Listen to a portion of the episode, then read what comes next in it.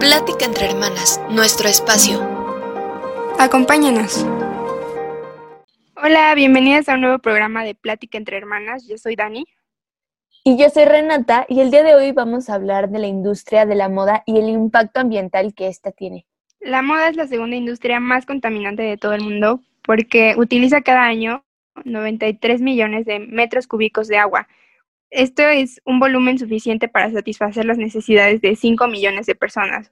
Entonces, imagínense cuánto es el impacto de la industria de la moda en el planeta Tierra. Además, según yo, la industria de la moda es como de las industrias comerciales como con más auge y, y yo creo que toda la vida, ¿no? Pero ahorita siento yo que ha tenido como muchísimo más alcance y como muchísimo más eh, público al que tiene que saciarle como con todos estos productos y por eso ha, surgido mucho lo del fast fashion, que bueno, ¿no? Esta industria que saca moda muy rápido. ¿Son como cuántas temporadas al año, Dani? Como... Mm, es que en realidad... yo, son 50 colecciones al año, pero...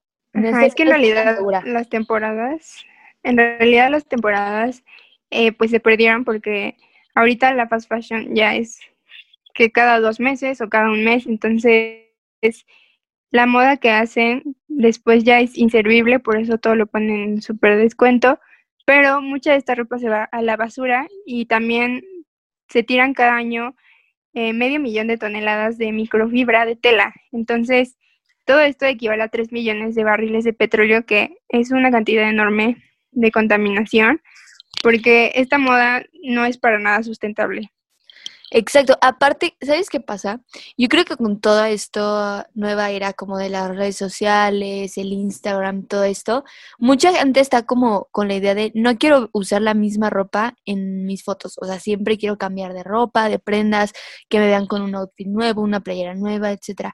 Entonces, creo que toda esta como como tendencia ha provocado este auge de la ropa porque mucha gente ha empezado a comprar ropa barata en cantidad en ese sentido, como estas tiendas como H&M, Bershka, que venden ropa muy barata y yéndose como a estas colecciones que tienen ropa de moda, cosas que porque finalmente es lo mismo, o sea, literalmente el pantalón de la tienda cara que está en un precio caro y todo, en Bershka está el mismo pantalón al estilo Bershka y con de todos los colores. Entonces yo creo que eso hace que la gente pues compra y consuma más.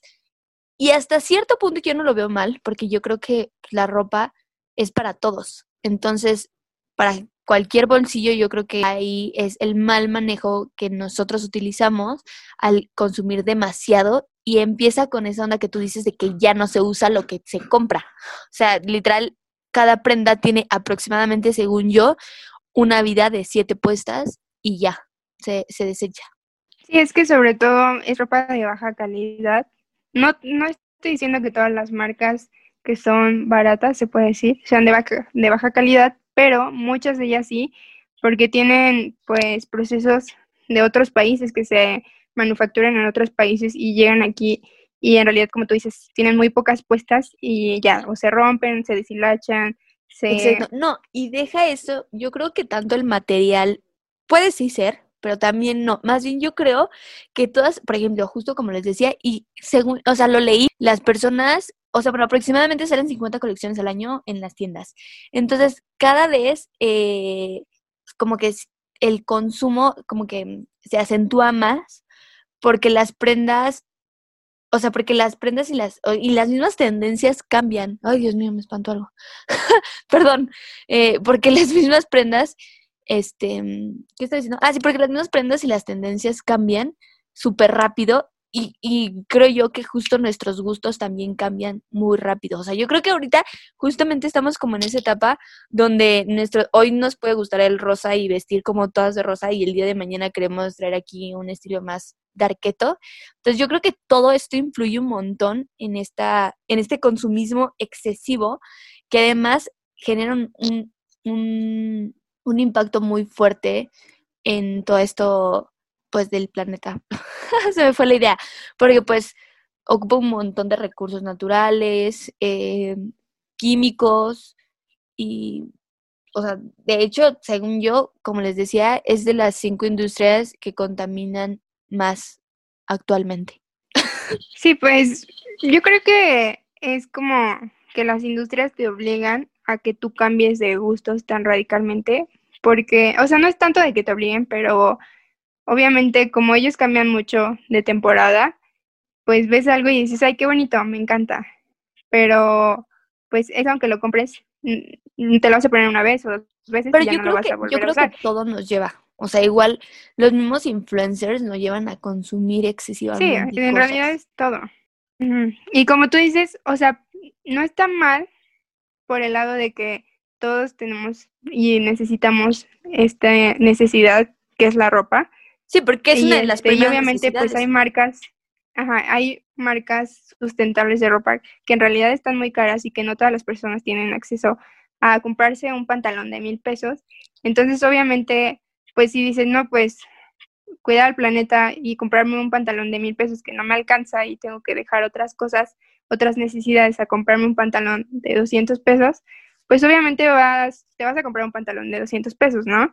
Entonces, pues ahí es donde creo que existe una desigualdad y que obviamente se tiene que contrarrestar con otras cosas, posiblemente con marcas que busquen alternativas más sustentables y con precios más baratos y este obviamente pues evitar todo esto, ¿no? O sea, evitar como el trabajo forzado, que se haga en otros países y todo, todo lo que ya sabemos que hay detrás de estas industrias que son de marcas muy baratas.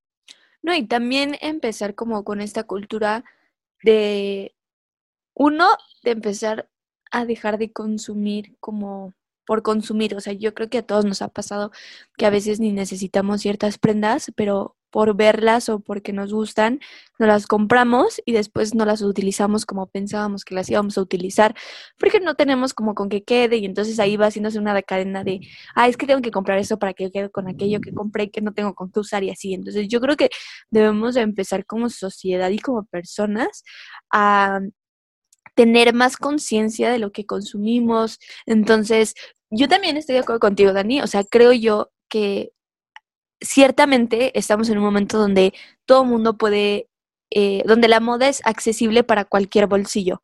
O sea, desde alguien que tiene mucho dinero para gastar mucho dinero y desde alguien que pues, no tiene tantos recursos, pero definitivamente puede estar como en tendencia y en moda y todo eso. Lo que yo sí creo es que pues debe de existir como este conocimiento y manejo de este tipo de cosas. O sea, por ejemplo, según yo, eh, los pantalones de mezclilla, por ejemplo, eh, baratos, eh, se desgastan con las lavadas. Entonces, también, y bueno, en general cualquier pantalón, he leído muchos artículos que dicen que realmente un pantalón no se debe lavar como a la primera puesta. O sea, según yo, tiene que tener como ciertas puestas, porque además gasta muchísima agua lavar esas prendas. Entonces, y obviamente se van desgastando más y su tiempo de vida es muchísimo menor del aproximado.